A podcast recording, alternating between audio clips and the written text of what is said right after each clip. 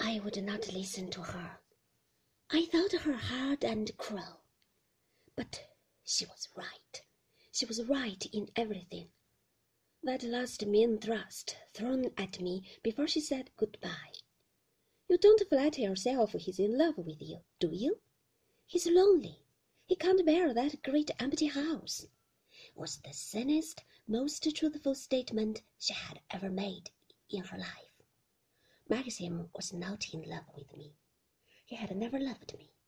Our honeymoon in Italy had meant nothing at all to him, nor our living here together.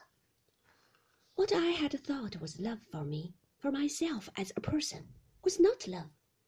It was just that he was a man, and I was his wife, and was young, and he was lonely. He did not belong to me at all. He belonged to Rebecca. He still thought about Rebecca. He would never love me because of Rebecca. She was in the house still, as Mrs. Danvers had said. She was in that room, in the west wing. She was in the library, in the morning room, in the gallery, above the hall, even in the little flower room, where her mackintosh still hung, and in the garden, and in the woods, and down in the stone cottage on the beach. Her footsteps sounded in the corridors. Her scent lingered down the stairs. The servants obeyed her orders still. The food we ate was the food she liked.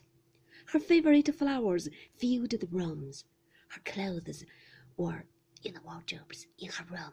Her brushes were on the table. Her shoes beneath the chair.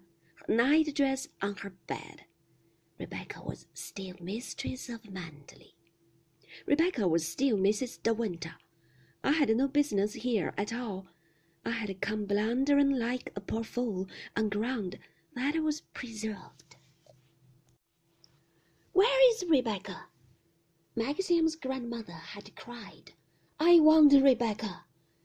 What have you done with Rebecca? She did not know me. She did not care about me. Why should she?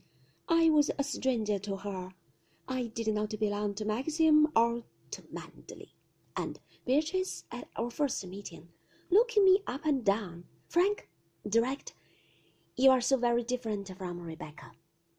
Frank, reserved, embarrassed when I spoke of her, hating those questions I had poured upon him, even as I had hated them myself, and then answering that final one as we came towards the house, his voice grave and quiet. Yes, she was the most beautiful creature I have ever seen.